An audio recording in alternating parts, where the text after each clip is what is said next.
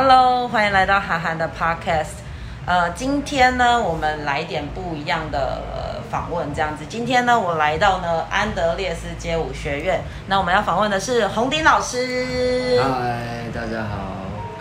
嗯，对，那我们洪鼎老师对于街舞这块呢，也是蛮推广的，包含呢我自己在学校，我们的小朋友的街舞就是从小就开始扎根。那大家都知道，未来二零二四年的巴黎奥运，那我们的街舞项目呢也纳入我们的比赛项目。那现在呢，在台湾的积分赛也是非常如火如荼的进行。那再来呢，我们洪迪老师非常厉害，我就由他自己来介绍他自己好了。洪迪老师，呃，对，大家好，我是安德烈斯的现在负责人，然后也是一个 B boy。那呃，现在也有荣幸担任台湾的奥运积分赛的评审。那对于霹雳舞能进奥运这件事情，就是呃，我自己是非常乐意见见到的，因为本来就是很正能量的东西，那终于可以跟体育有有有好方向的连接，然后可以透过体育这样子来举办赛事，可以让更多人认识到霹雳舞这个项目，是我觉得很棒的一件事情。那我们也正在积极的推广跟大家宣导这件事情，让大家知道说，哎，霹雳舞街舞这个项目已经是奥运承认的一种运动了，它已经不像是可能旧年代大家看到它的刻板印象，或者是会认为它有一些负能量的表现或状态。那这一点是最值得庆幸的事情。对，嗯，所以呢，那洪鼎老师，我想请问你一下，就是街舞的话，它比较累，它综合了哪些运动的项目在里面？就是它可以，呃，运动人家都说可以相辅相成。那你觉得说，在街舞、霹雳舞这块里面呢、啊，它可以接，呃，可以跟哪些运动的项目做一些串联啊、连接这样子？街舞其实它呃非常的。独特的原因，就是因为，呃，在这个运动里面，你可以找到所有不同种运动项目的素质的运动员，身体素质的运动员。那是哪一些？呃，像跳高跳很高的，像跑可以跑很快的，是对，像力气很大的，它都有不一样的。那街舞很难，是因为。呃，试想一下，你一个人在短时间内要做到战神，你还要做到波比跳，你还要做到皮拉提斯，好难哦。对你甚至还要做到类似芭蕾的动作，或者是戏曲的顶功。对，所以如果我们以专业的角度来说的话，它是这个样子。那你要在音乐的变化跟现场 DJ 给的音乐，也不是你自己带好的音乐这样子，在这个当下去竞技，把你。自身磨练的技巧，身体去结合，在这个 DJ 放音乐的当下，去展现最好的自己。所以它并不是一件很容易的运动，但它也足够奇特，就你可以在这项运动里面让自己做任何的表达。所以它，我觉得这是霹雳舞它最吸引人的地方。哦，你刚刚有说到说，呃，不一定是自己的自选音乐，有可能是 DJ 给的音乐。那如果是像 DJ。随意播的音乐，你要怎么去串联出这么多有呃有技巧的动作啊，吸引人的动作？你那时候脑中你是有什么样的想法，或是先听一下音乐再开始做等等的之类？大多数的舞者会把自己喜欢的画面跟动作练得很纯熟，以便于他们在任何音乐的拍子或者是任何音乐的旋律的情况下，他们都可以把自己的。舞蹈动作给呈现出来，跟音乐是顺着相应对的去做动作。那当然，呃，有一部分比较成熟，就是更老练、比较厉害的老师，那他们就比较能做到，因为他们把他们的基础动作的重心跟变化移动掌握的很扎实，就是他的。转换形态，他都做的很扎实，所以当音乐来的时候，他是可以在那个现场边听边做出那这样其实也真的蛮厉害，对音乐的敏感性，他们也是都很高的。对，那对那通常在这个音乐敏感性跟反应很好的人，就是我们会有一个专业术语去说，哎，这个人他 freestyle 的时候跳的很好。哦。对，所以 freestyle 的意思就是指说他对音乐的掌呃音乐的节奏等等都很是非常是的，freestyle 就就我们会比较讲说，哎、f r e e 跳 free 跳，就是其实有很多不一样的舞风嗯嗯嗯，的，不是只有霹雳舞。那以街舞来讲的话，呃，但我像我们都会说，哎、有我刚刚是 free 跳的，就跳的蛮好的，嗯就是等于说我没有做任何先既定好我要的，嗯比如说像。如果我们要做一个上篮，我们可能会有前面的两个垫步，对对我们可能没有是是没有这个设定的，就是球拿到你手上，你要左手丢，你要一根手指头丢，啊。你要用点的，你要用嗯跳的，你要用滚的跑都可以，它就变成是这个样子的。哦。只要你听到音乐，然后你去遵从你自己最内心的感受去嗯释放你自己的时候，对。那可以做到这样子又跳得好的舞者，就是跳得很顺畅、自由转换的舞者，其实也不多，哦，也不多。我方便问一下红林老师，你这样跳跳街舞，从事呃 B boy 啊街舞这样，大概从就是跳舞跳多久？十六七年了。十六七年，这也蛮久的。对，那中之前是怎么会想要开始接触这一块？我吗？我的话就是以前打游戏嘛，劲舞团，呃然后我有一个同班同学劲舞团，可玩一玩，有一天就突发奇想，就说：“哎、我看里面的人转的这么帅，嗯，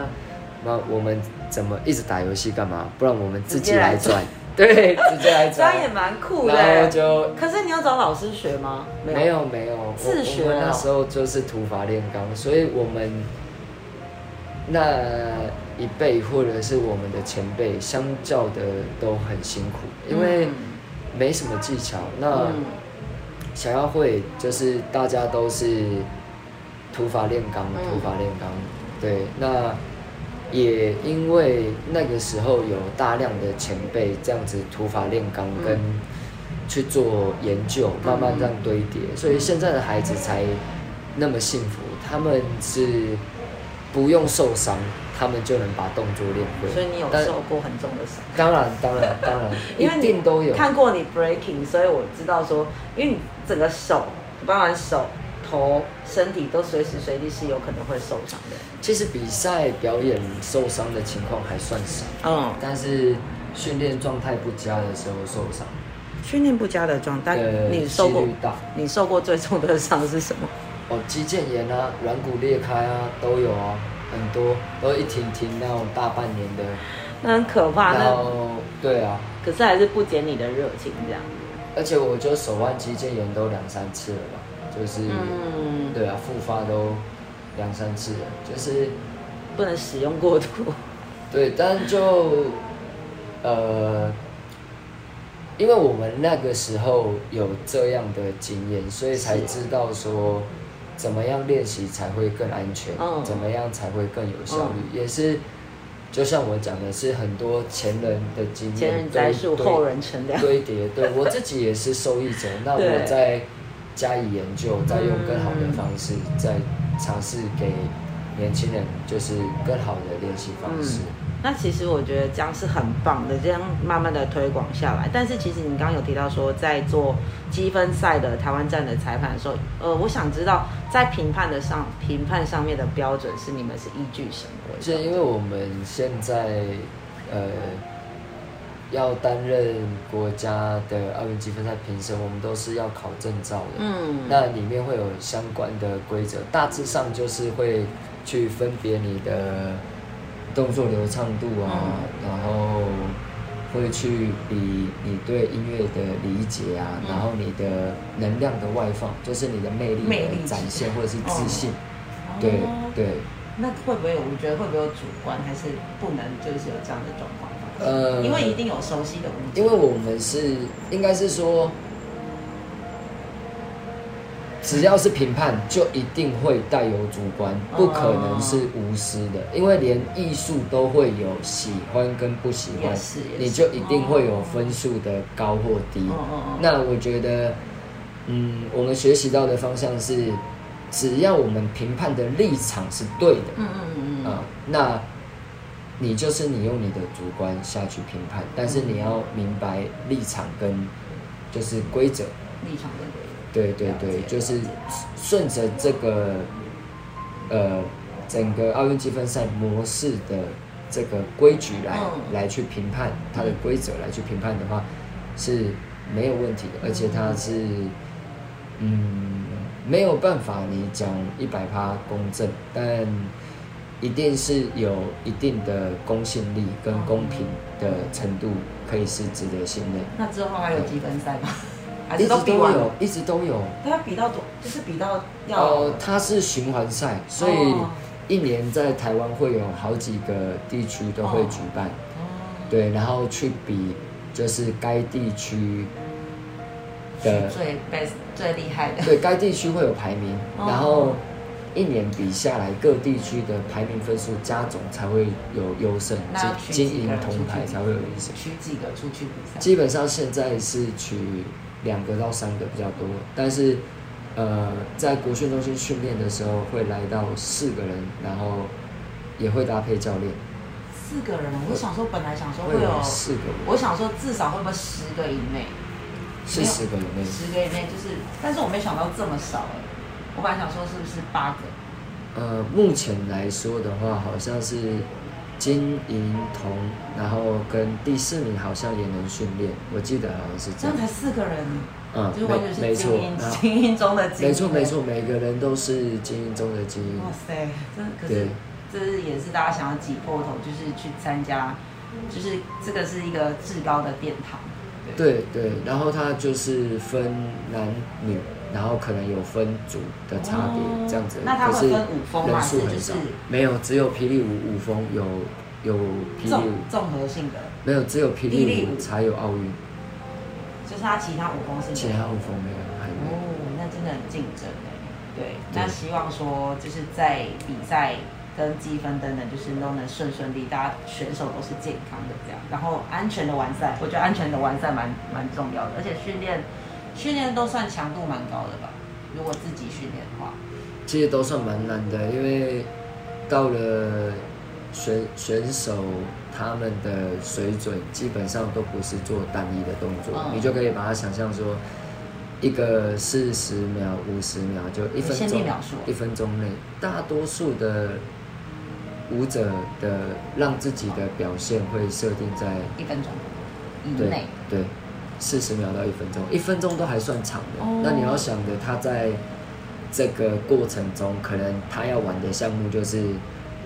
极速短跑，百米冲刺，冲三十米之后翻大轮胎，翻完之后暴力上杠两个，然后再倒立五秒，再 再再做就是。嗯，在做那种螃蟹走路快左右转移，就是他整一 round 下来的运动内容内容像这种，并且他在对，并且他在可能某一些项目，嗯他要展现他的优势跟他的技巧的时候，他可能是加磅数的，他可能是负重的去做，好累哦。对所以你这样讲起来，其实是真的很不简单。没错的，所以你。而且在包括说，像关于舞蹈这种人体展现画面性的艺术性表现，其实你的韧带那个强度其实会，我自己运动就是知道说那个强度其实很高。你在它算有点高冲击吧，因为你就是像你说跑跳，任何随时转换，它韧带有时候可能会，你一个不小心，它可能会就有啪会断掉，或是等等的发炎的挫伤，或是等等状态就会出现。这是真的是很危险，就是它是在非常算一个人家讲高速冲撞或是篮球的急刹等等。对，可是比较好的是，也是透过了这个训练，你才会明白说，哎，为什么现在有很多类似像健身会有动物园的风格啊等等的，为什么也都会跟就是霹雳舞很有 对，会有很有相关性，或是都会有呃类似的动作，哦。是因为呃这样子去尝试跟做自己的身体变化，其实就有一点像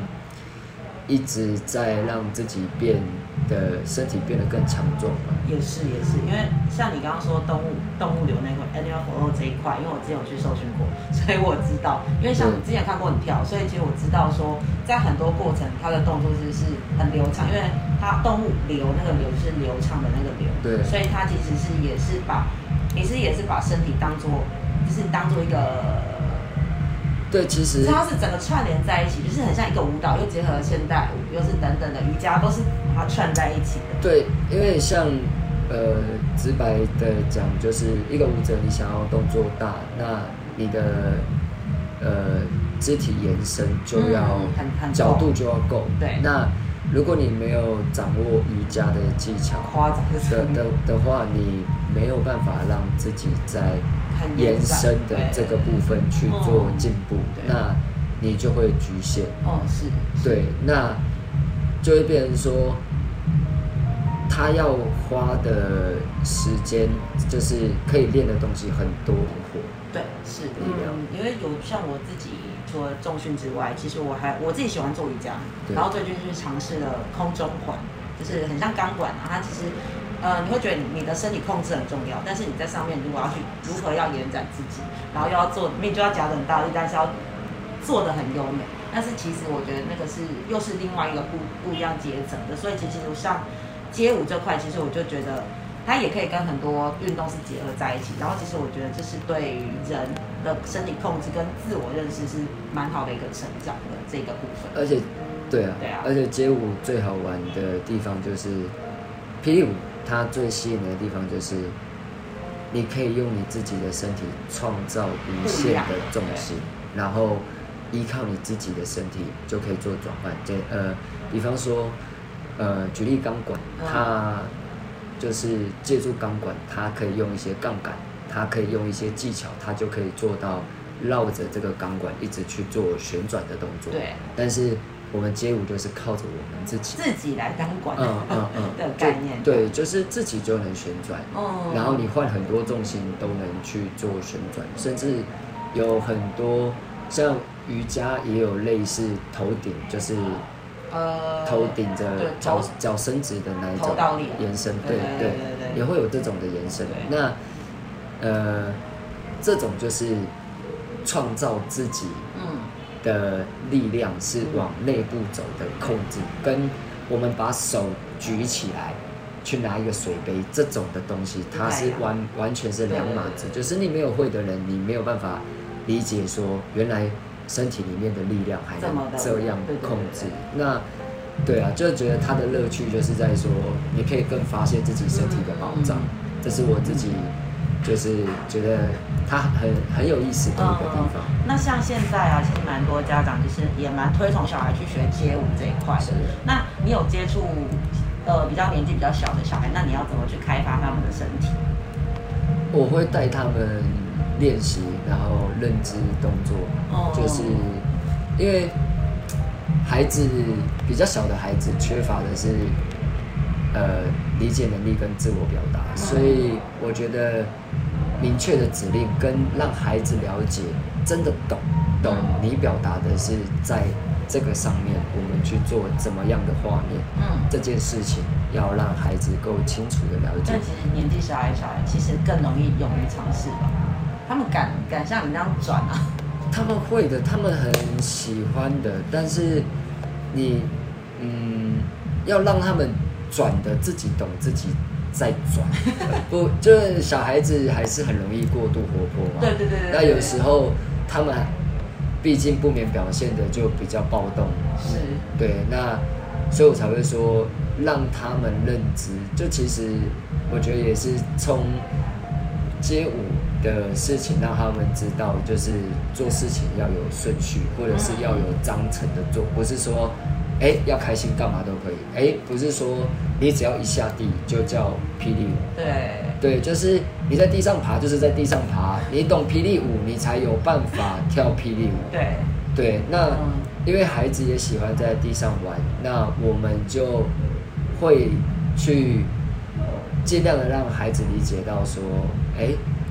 哦，我们也想要成为像英雄那样的样子，我们可以透过霹雳舞的方式来表达自己，而不是用一些可能有时候同学不理解或外人不理解，可能会取笑我们等等的，嗯或者是。在玩的时候放不开，他会觉得我这样是不是很蠢？那我们透过呃，街舞这个东西就可以告诉孩子说，哎，没关系，你可以做自己的出来，嗯对你并不会被取笑，你、嗯你这样大家也很开心，也非常快乐，大家一起来跳是，大家一起来玩。也是可以增进，我觉得是也可以培养小孩的团体之间的一个感情建立。因为有的小孩其实比较小的小孩，或是再大一点的，其实本我的主义都很小，本我主义都很强。有的小孩自我主义真的很强。是的，对，那你在接触除了小小孩，有没有在年龄层再大一点的小孩困困难点有没有方式会不会不太一样都？教学方式，其实到后面的话，嗯，青年嘛，跟更年长的孩子，其实还好，不会，因为，嗯，舞蹈它就是动作，嗯，那我们以能跟青年正常沟通的方式去做交流，其实青年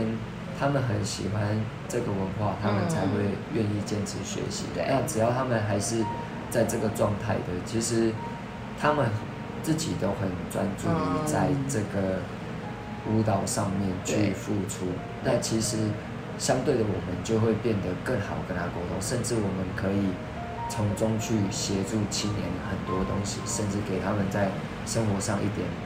信心，甚至是一些呃成就感，是去去教他们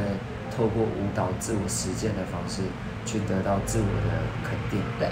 对，就是青年或者是大一点的孩子，反倒、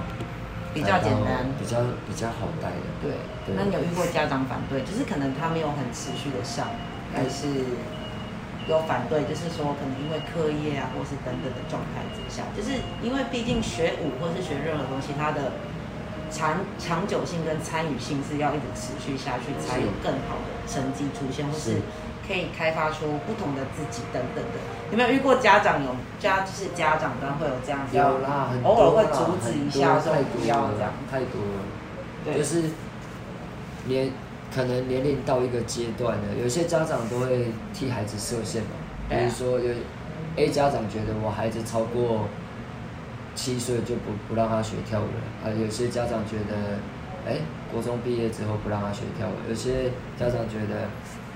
啊，到了高中就不能学跳舞，就每个家长的定义不太一样。那有些家长就是会觉得说，哎、喜欢就都支持孩子啊，对孩子只要还想要跳，嗯他跳到大学我也都还支持他。其实就是变成个别家长认知的不同，嗯他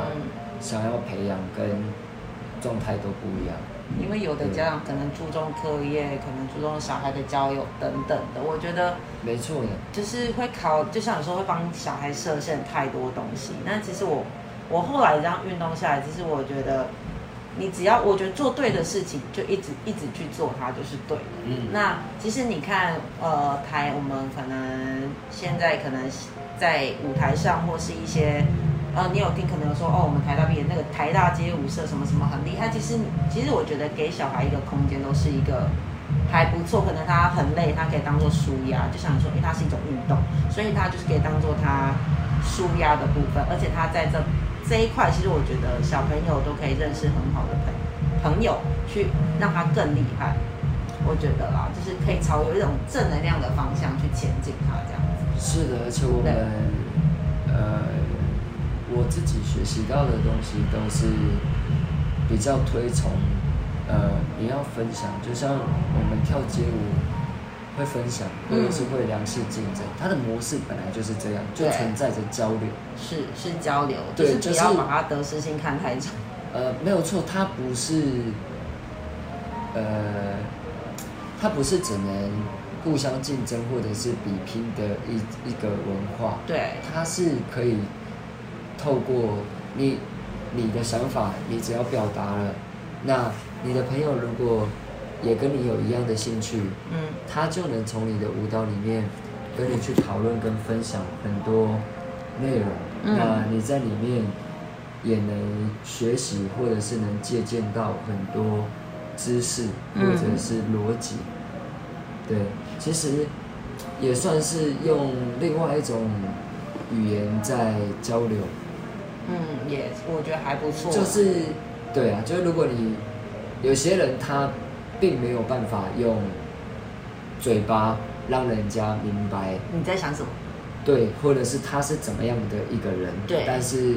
他从跳舞上面，他可以觉得他是一个怎么样的人，就是认识自己的概念。就是如果你也是舞者，别人也是舞者，那你们看了这个舞者的表达，跟他现在在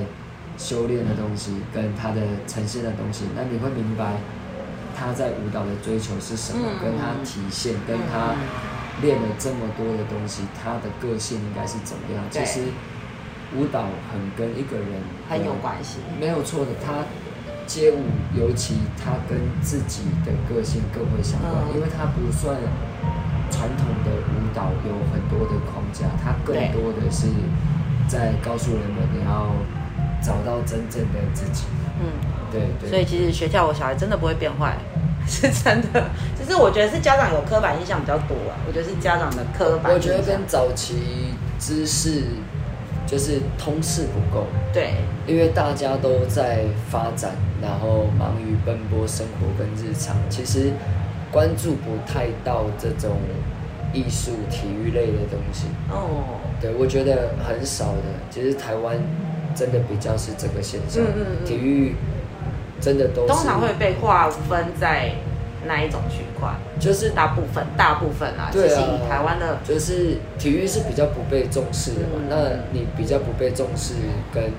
这些文化比较不被重视，那他就比较不会有人理能理解嘛，因对为因为能看见他的人就没那么多。对对对对对。那我觉得有很多的问题就是是这个样子产生的，但是在近期来已经我觉得慢慢的在已经好的太多了，对对对就是现在的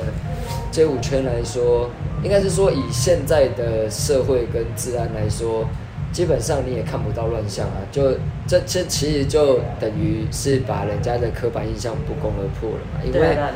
对对。对，因为你你现在就哪里你都看不到啊，那你要讲说是真的什么东西害的吗？嗯或者是是什么东西才导致这种对原因跟现象吗？对，包括以前我们成长的时候，身边跟周遭也是很多。很多声音会这也样讲，不是，也是很多有品性不好的，或者是负能量比较多一点点。强的一些圈子或一些朋友，可是也跟我们跳街舞没关系啊。都 OK，那是没有，对是真对的是没，有真的是跟什么没关系，不要把它混为一谈。对其实我觉对得不要把它混为对一，谈。而而且最起码就是，呃，我们在做的是对的，是比较好的方向，是那这个比较重要。是对，就是我觉得，对我觉得，我觉得是像这种问题都是别人问我，我都会比较回答他说：“那你喜欢 hip hop 文化吗？”对，我会这样问他，就是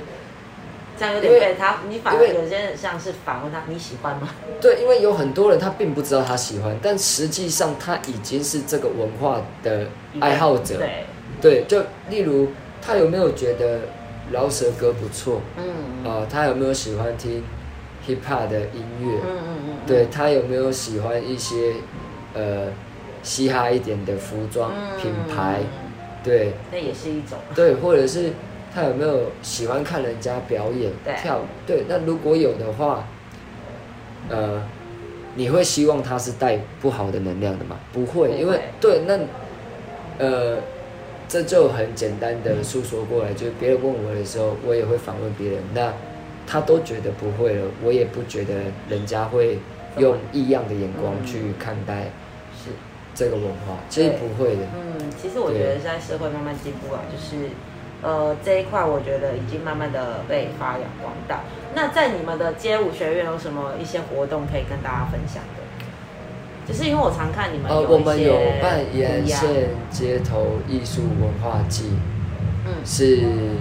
我们在地的都是爱好街舞的伙伴一起努力去争取的。那我们努力争取，就是每一年都可以透过街头艺术，让更多人去看见嗯，就是街头艺术的正能量。嗯对，那让人家能认识到哦，原来我们也能有